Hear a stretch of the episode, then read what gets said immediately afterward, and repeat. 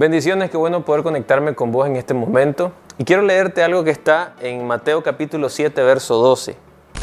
Así que todas las cosas que queráis que los hombres hagan con vosotros, así también haced vosotros con ellos, porque esto es la ley y los profetas.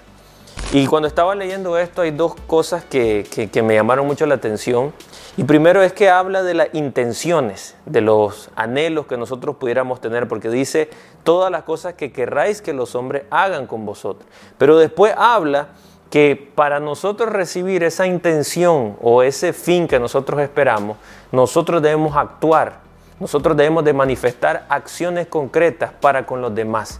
Y esto en el contexto nos viene hablando acerca de no juzgar a las personas, nos habla también incluso de cómo Dios va a suplir nuestras necesidades como un Padre bueno. Y cuando llegamos a este verso 12, nos damos cuenta de que hay una importancia trascendental en prestar atención a esto, porque dice que prácticamente este, esta regla de oro, como la conocemos, resume lo que es la ley y los profetas. En otras palabras, lo que va a marcar la diferencia en nuestra vida es cómo nosotros podemos ser coherentes con las intenciones del corazón y con las acciones que realizamos para con los demás. Siempre que nosotros busquemos el bien del otro, siempre que amemos al prójimo como a nosotros mismos, vamos a poder agradar el corazón de Dios.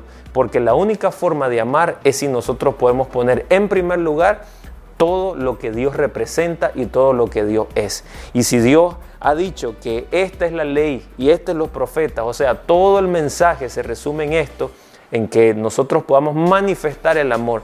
Nace de un corazón y se manifiesta en acciones. Tiene que ver con que nosotros podamos ser coherentes. Mi oración en este tiempo es que podamos ser genuinos, que podamos ser íntegros y creo que con la ayuda del Señor lo podemos lograr si todos los días ponemos la mirada en esta regla de oro.